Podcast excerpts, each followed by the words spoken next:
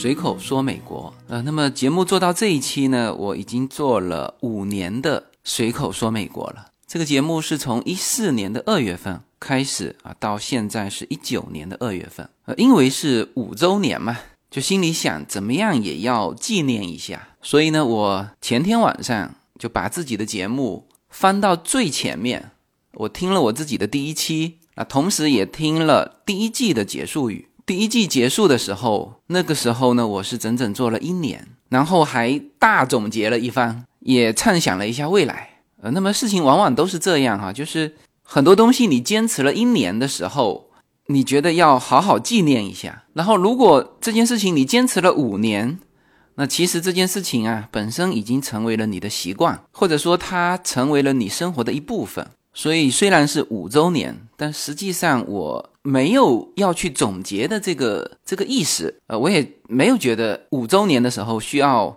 如何的去纪念它，因为这个节目还会继续嘛，就像我们的人生会继续一样。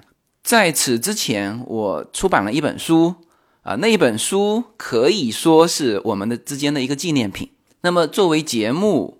这个五周年，我就不发表太多的感慨，去总结这五周年，因为我现在自己的感觉是，无论我的生活，还是我在美国的事业，或者是这档节目，我都还在加速奔跑之中，所以啊，也没空去总结。可能很多的听友跟我的感觉会是一样的，就是在我们这个年纪呢，就属于还能够快速奔跑的时候，所以呢，过于感慨的那些总结。我想呢，还是留到以后吧。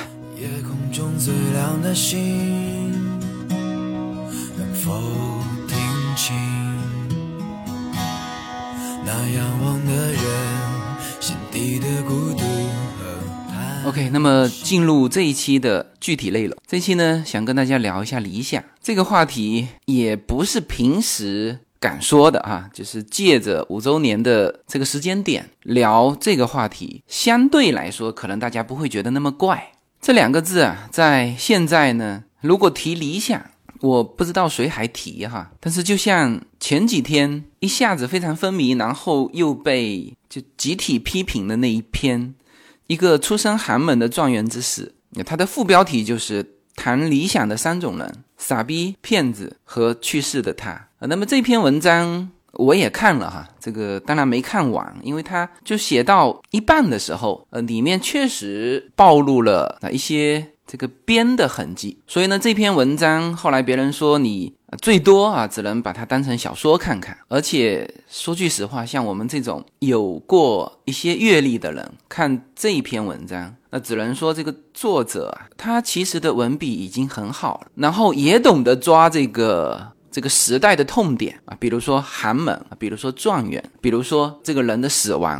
啊，但是总体来说，作者的这个生活阅历还不够，所以呢，里面聊到的啊一些诸如做假账啊、传销啊啊这些事情，说这个这个主人公不去做它啊，是为了理想，是为了。可能是个人的一个道德啊，实际上我们这种与世界交手了这么多年的人，就比较清楚啊，有些东西不是理想的这个层面啊，也跟道德无关啊。实际上做假账、传销，实际上是违法成本的问题，而真正的这个社会治理啊，它其实也是不断抬高这种反道德的违法的成本啊，这个是最有效的。那么。至于里面写到的这个主人公啊，他的理想，那么其实他那个不叫理想。所以通篇虽然说文笔很好，呃，这个也很吸引人啊，但是一定是会被批判的。就是你看到一半，你就会发觉，可能作者的这个价值观和世界观呢，还没有更深厚的沉淀，所以写到一半就被人看穿了嘛。呃，那么说这篇文章主要是想说明，现在啊，这个谈理想。可能在我们现在的国内哈，这个或者说在全球也都一样，呃，是一个很难谈的事情，可能也是很鸡肋的事情。呃，这个话倒不是说现在社会很功利，社会很现实，所以呢，我们很难谈理想。呃，如果从这个角度，就又变成是道德的角度，那我觉得现在就无论是学生、孩子。还是包括我们自己啊。我想随口说，美国的听友基本上都是有家庭的人啊，就是恰恰属于这种上有老下有小，那小的真小哈，呃，小的如果再长大，那状态可能又不一样。就包括我们自己现在谈理想，都是一件很难的事情。为什么？其实非常关键的一点就是这个世界变化太快。当然，中国是变化很快的，就是这四十年改革开放是在快速奔跑之中。那现在也快赶上这个，至少在硬件上哈，就是甚至已经超过发达国家。所以呢，可能就这几年就就经济增速而言啊，会放缓下来。那这也不是一件坏事。如果你在美国生活过，你就知道经济一定是有周期的。就起起伏伏，这个是正常啊。如果一直上升，那就大家都撑得很难受嘛。那么经济下降的时候，可能文化会兴起，大家就停下脚步嘛，然后才有时间去反思一些问题。所以中国的变化是极其之大的，这些年来哈。那么美国的变化也是非常大的。你像这个新技术革命，这个美国中国几乎是同步的啊。中国大量的实体店倒闭，美国也一样。是吧？五 G 上来之后啊，这些汽车的自动驾驶、可穿戴啊，这些基于移动互联网的就各类服务产品的发展，可能两年就会让你的整个认知和视野就会发生很大的变化，是吧？比如说理想里面啊，就有呃你今后想想做的工作。那么在现在这种时代啊，你从小立下的志愿啊，说我要做什么什么。到了他长大的时候，这个整个行业没了，这是有可能的啊。或者说，就到你长大的时候，都不要说长大了，就是再过两年，可能这个新的东西，就是你的那个具体的理想会变化啊。所以现在关于父母跟孩子的关系，哈，我非常认同的就是父母不要去指导孩子具体的一些事情，其实父母跟孩子保持一个。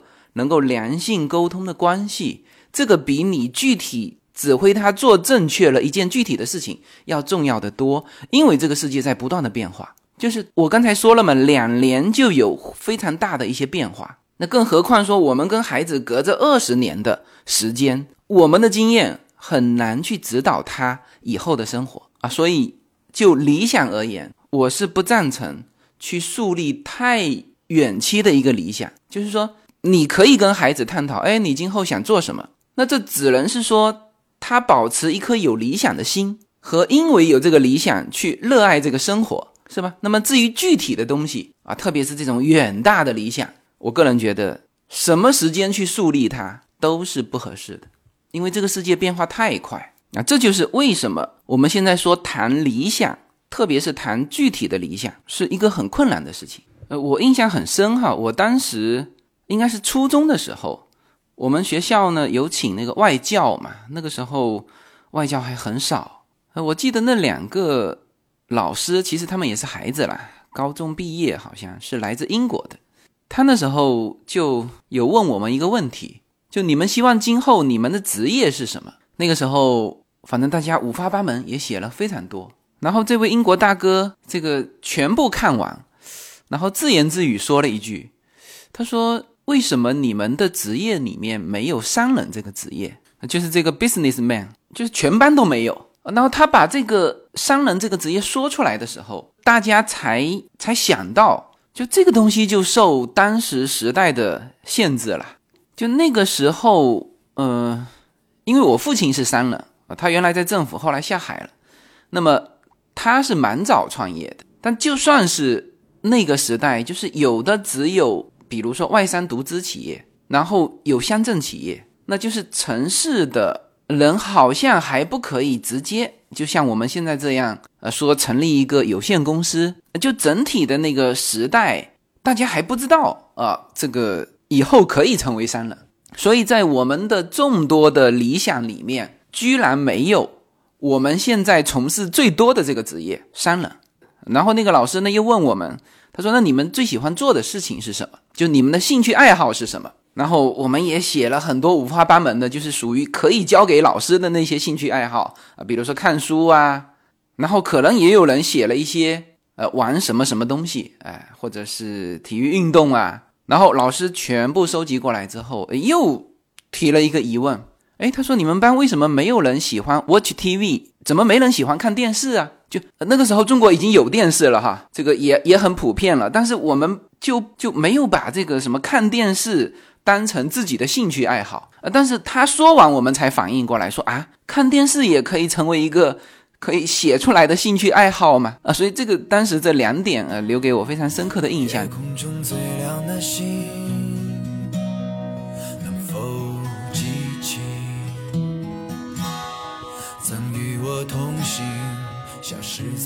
随口说，美国的听友大家好，我的新书《平行美利坚》目前已经在当当网、京东等各大网站均开始正式发售，同时在电子书 Kindle 上也已开始发售。那么这本书是随口说美国的第一本书，也是我个人第一本书。拨开迷雾看美国当下，中美两国恰是两条平行线。只有穿梭其中的人才能看清一切。希望大家支持这本书，现在就可以立刻在网上下单购到这本书。谢谢大家。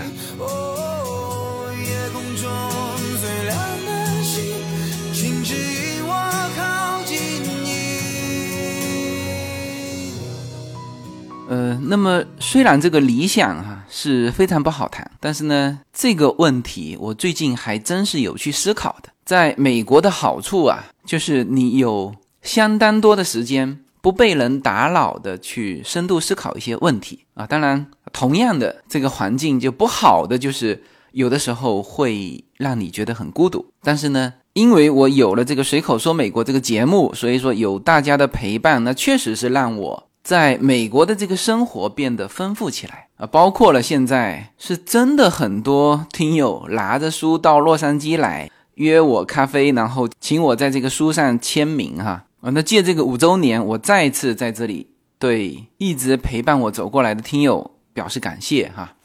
那么这个理想呢，我想我想这样谈哈。我先说三个，就理想可以不是什么，我再说三个理想是什么。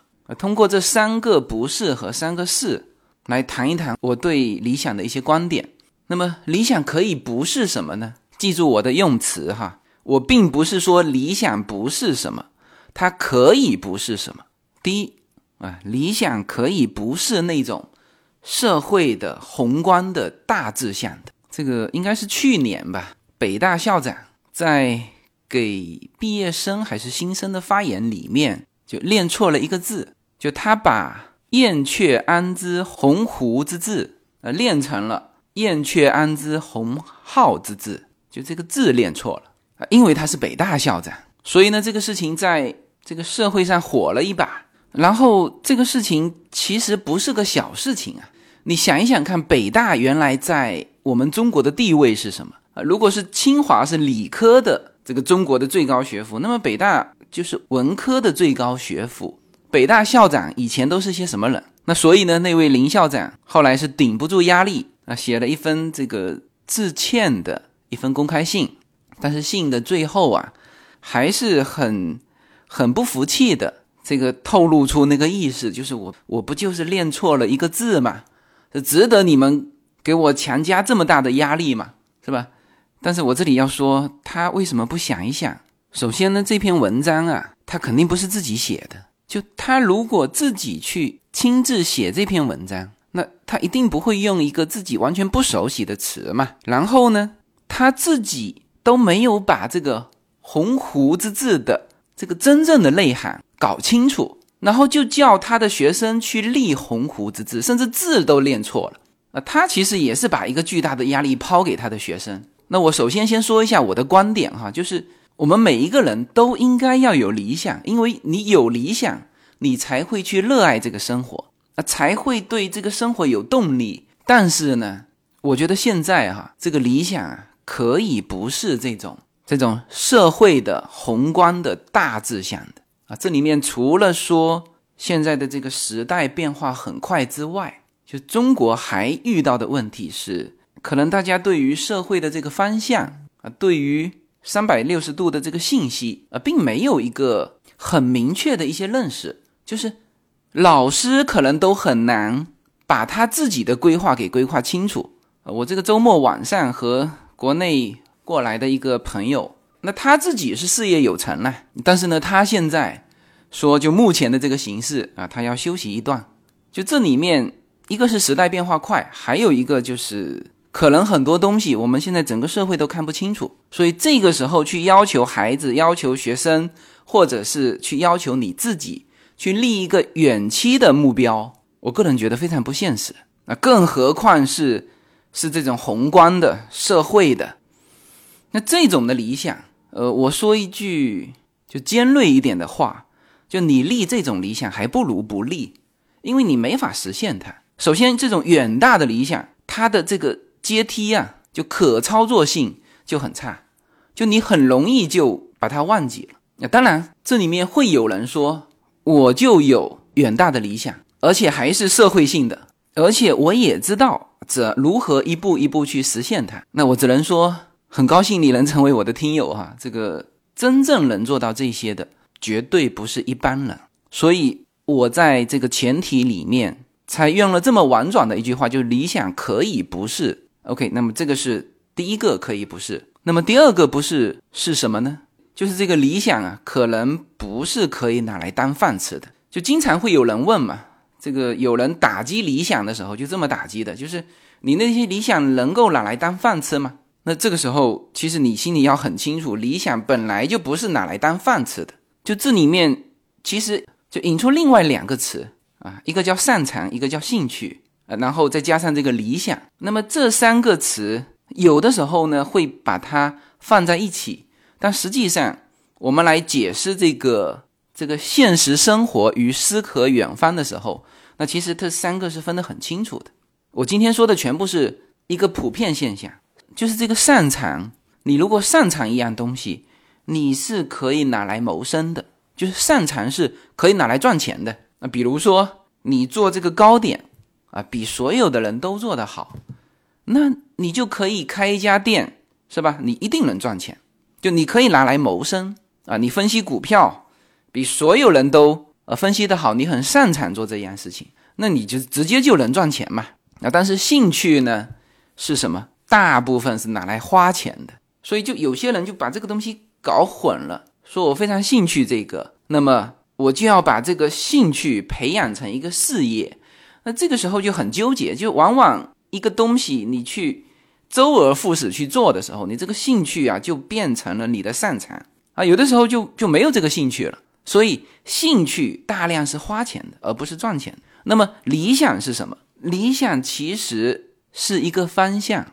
不是你现在所站的位置，而是你将要去的位置。而这个地方啊，如果你有理想的话，你应该知道它的方向。有的时候走多远和走多久你不清楚，但是你大致要知道怎么走，就是方向在哪里。这叫理想。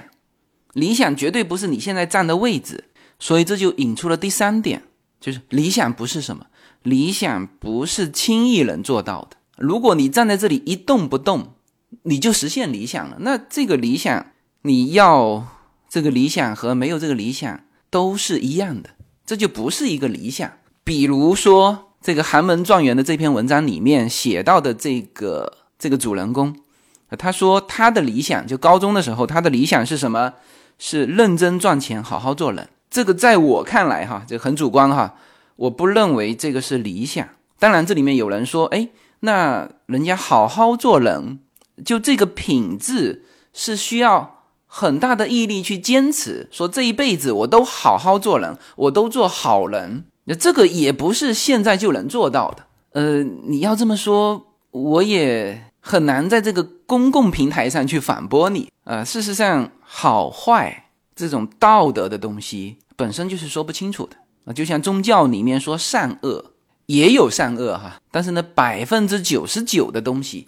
其实是利益，就像这个 P to P 的这个融资的企业啊，这些高管、这些创始人，就他们原来做这件事情的时候，难道他就知道这是一件很缺德的事情吗？他也没想啊，他还觉得说我是在做一件大好事，我帮这么多的人赚钱，是吧？那么现在这个事情办砸了，那他就变成了坏人，那他就变成在做坏事，是吧？所以我对文章里面就是看到说。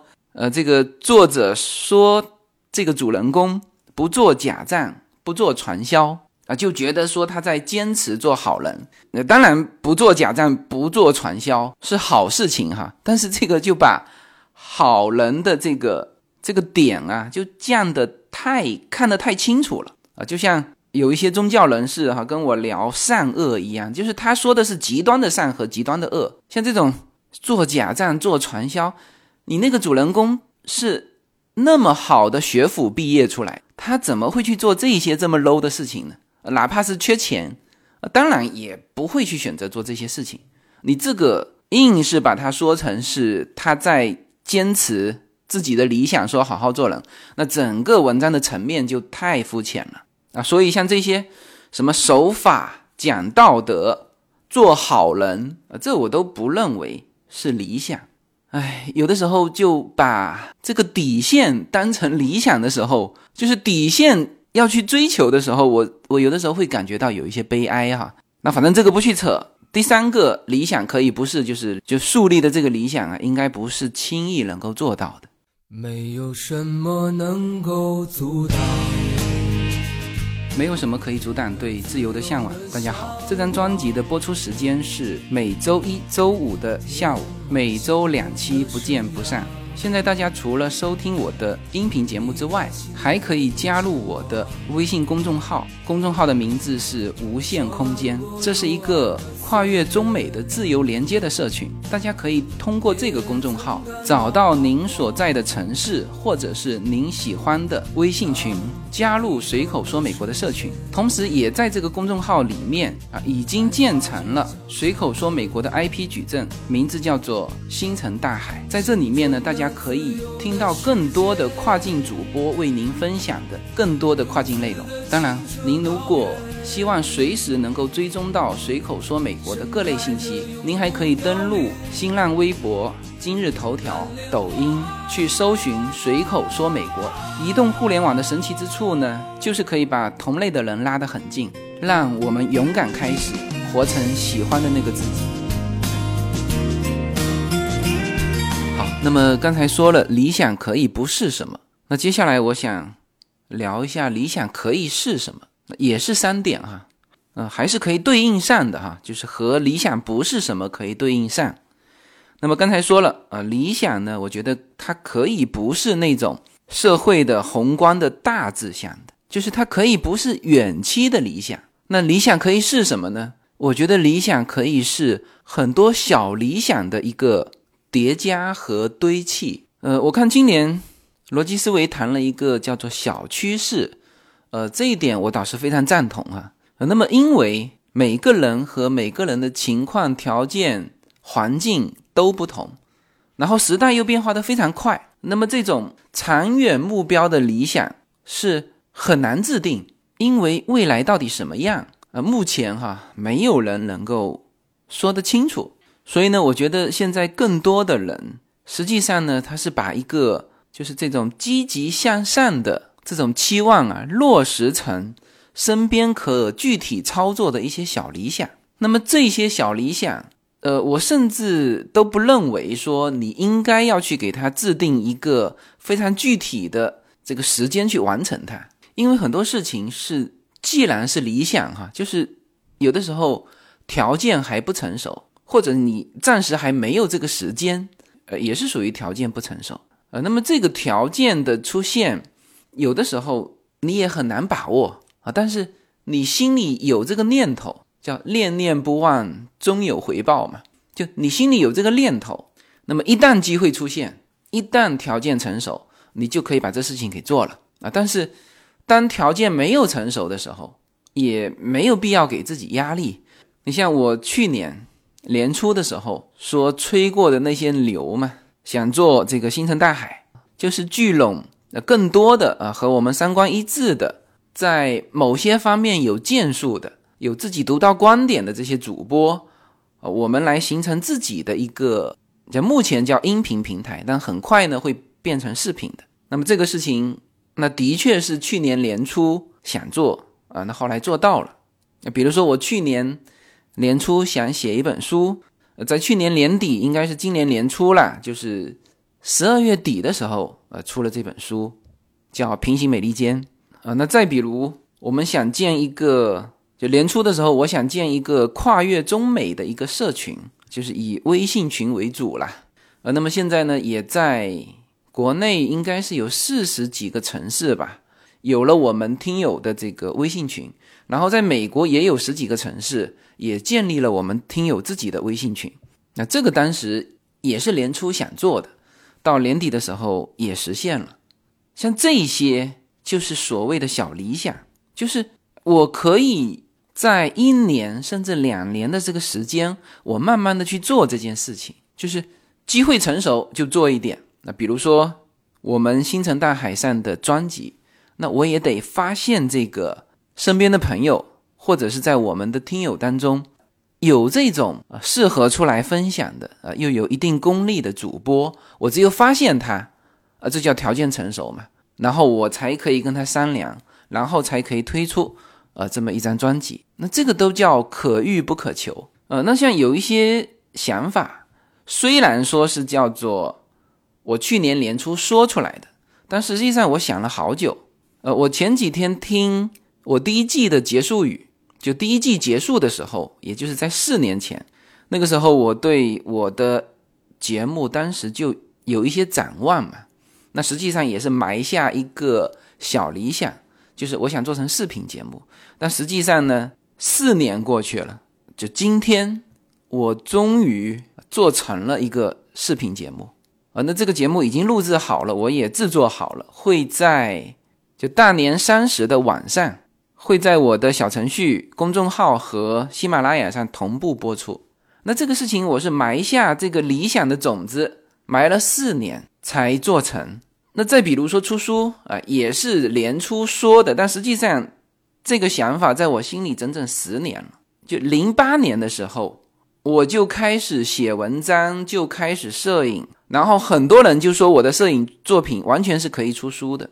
然后我在世界各地。写了非常多的游记，写了也拍了很多的照片。呃，我曾经一度想自己出钱，像那些就很多的这种这种作者吧，都是呃也也不知道市场在哪，也不知道读者在哪，呃他就自己出书。但是呢，就是就这个这个小理想在心里十年，到了去年年底啊，这个愿望才实现啊。所以这就是我说的，就是这种众多的小理想。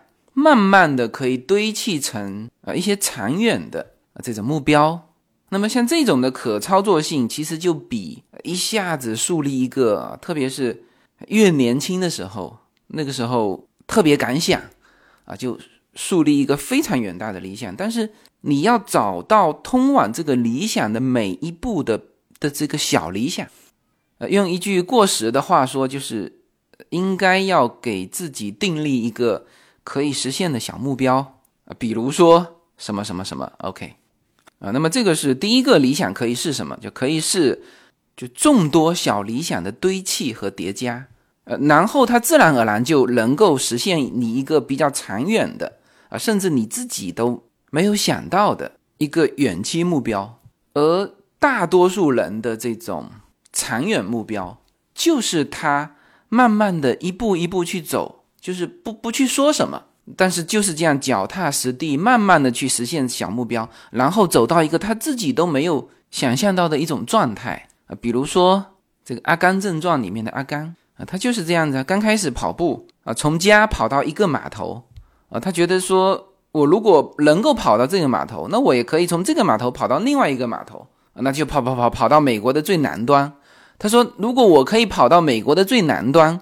呃，那么我也可以跑到美国的最西端啊，那么，呃，就是这样子，慢慢慢慢跑遍全美，这也是一种小理想的叠加啊。那么这这个是一个啊，第二是什么呢？就理想是是你精神上的一个动力，呃，理想是要有的哈。刚才说了，理想可以不是什么什么什么，说了三点，不是告诉大家说大家不要有理想，理想是要有的。这个我们瞬间就想周星驰那句话嘛，人如果没有理想，那跟咸鱼有什么区别？就这种感受是什么呢？就是其实人的感觉哈，就是他感觉的这个状态好与不好，其实啊，不是感觉当下的，就是有的时候是有希望的时候，那个感觉是最好的。所以才有人说，如果人生已经到了谷底，就这个时候反而就就内心反而稳下来，因为接下去你无论是什么方向啊，都是向上的方向。那么最怕的是不知道自己下一步怎么走，就不知道明天要做什么，就这种感受。就哪怕你今天还高朋满座，还看上去人模人样，还像我那个文章里面写到的这个捧着半杯美酒，但是你下一步不知道该做什么，就这个时候的状态是很坏的。那么这个就是理想，就哪怕是小理想，哪怕是明天要去做的事情都是你就精神上的一个动力。那么这个对应这个理想不是什么的第二点。理想不是可以当饭吃的，但是如果没有理想，就再好的饭摆在你面前，你不知道明天该干嘛，那种拔剑四顾心茫然的那种感觉，你这顿饭啊也吃不下啊。所以这个是我说的理想的第二点，就理想它是一个精神上的一个动力。那么第三个理想可以是什么呢？就是对应刚才说的理想不是什么，就理想不是轻易可以做到。所以啊。理想是什么？所以，当你有理想的时候，理想是你值得好好去保护的，它甚至是你心里最底层的那个自我存在的一个价值。就我看过的这个励志片里面呢，我是专门有说过一部美国电影，叫做《当幸福来敲门》啊，这个我专门说过一期节目，我特别喜欢里面的他的父亲。跟他的孩子说过的一一番话，就那个时候，他小孩在天台上打篮球，他的小孩说：“我要成为某某篮球明星。”呃，那个时候他父亲这个状态是最差的时候，所以刚开始就就打击了他儿子。他说：“你还是想一些现实的事情吧。”啊，后来他立刻就意识到他自己他自己不该那样说啊，然后和小孩说了这么一番话，说。别总让别人对你说你做不到，因为他父亲刚刚对他说了他做不到嘛。就算我对你说也一样。如果你有梦想，你就要去守护它。别人自己做不到的事，他就会告诉你你也做不到。如果你有什么梦想，就去实现它啊。那么这番话是我就看过的所有的励志片里面，留给我印象最为深刻的，就是因为理想不是轻易可以实现的。所以呢，它值得我们好好去保护。然后这里啊，我再分享一个我自己的心得哈。你最好把你最想做的事情叫深埋在心里，不要把它说出来。就像那个电影台词里面说的一样，这个无论是中国还是美国都一样哈，就是别人自己做不到的事情，他们就想告诉你你也做不到，那你何必把它说出来呢？是吧？你说出来。就更多的人可能会会去打击你，你把它说出来，其实没有什么意义。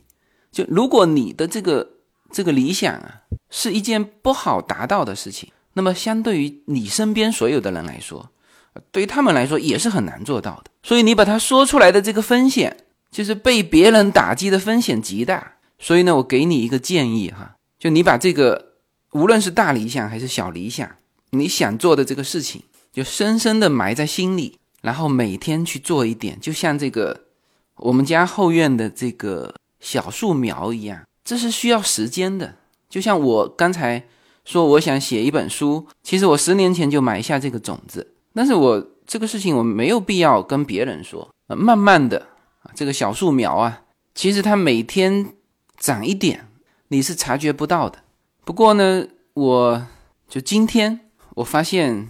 去年的，因为现在正好是春季嘛，然后洛杉矶最近又下了好几场雨，我不知道是不是最近长的，反正我今天看到那个小树苗，我突然间发现它的那个向上长的那个枝啊，就变粗了很多。那一棵树就是这么长成的，它先是像一个小枝一样伸上去，然后这个小枝它就是在长出，出到一定的程度就变成了枝干。啊，这就是一点一点长出来的。那这就像你的理想一样，就每天往前推进一点点。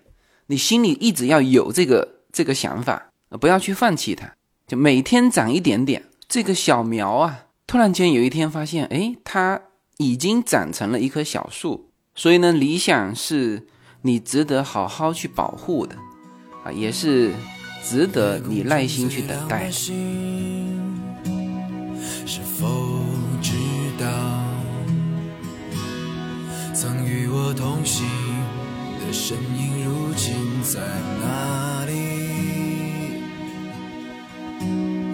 哦，夜空中最亮的星，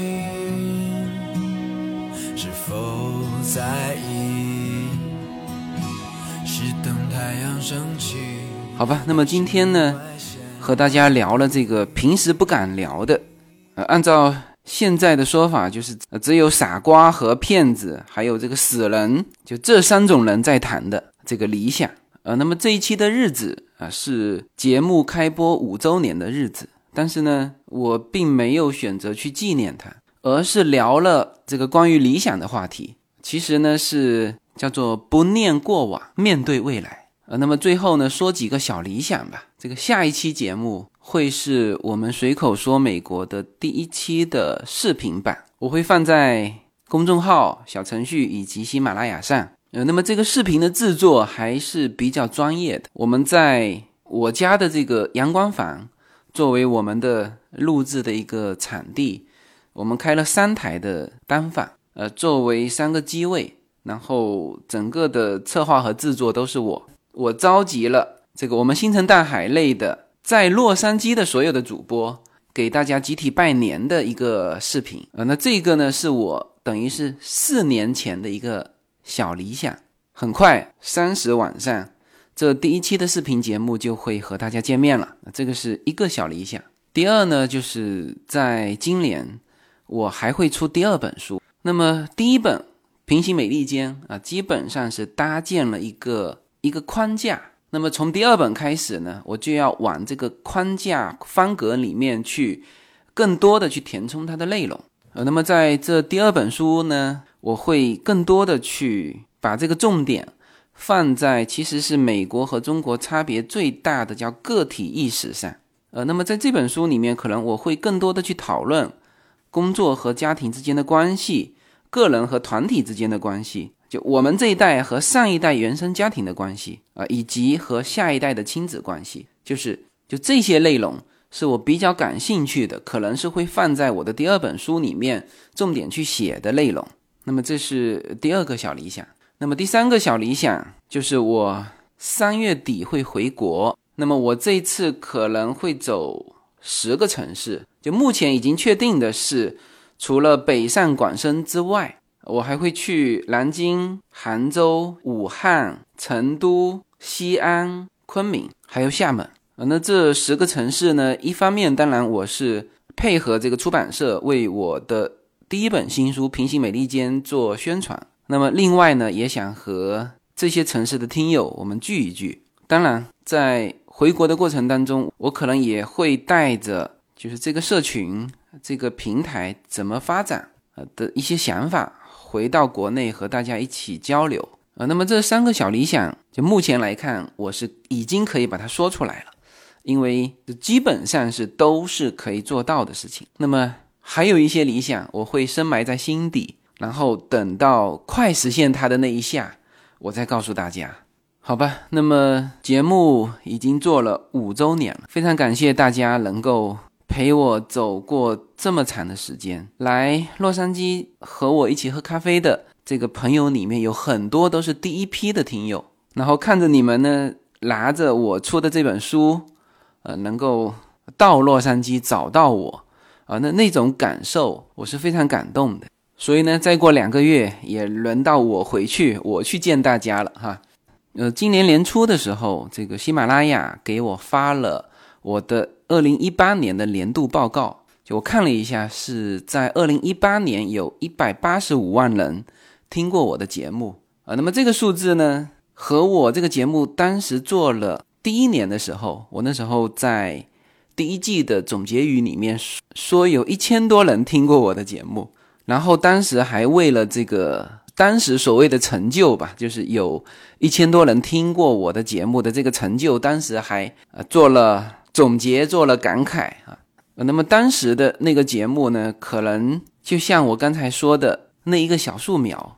呃，那么在此之后，我呢每周这个定期的节目啊，就相当于这个小树苗啊，在慢慢的长大，就一点一点的。那到了今天，就原来的那棵小苗啊，现在已经长成了一棵小树，然后呢，可以去承载更多的一些理想。然后呢，非常高兴大家和我一起能够看到这个节目以及这个平台的成长。好，谢谢大家的收听。下期视频节目再见。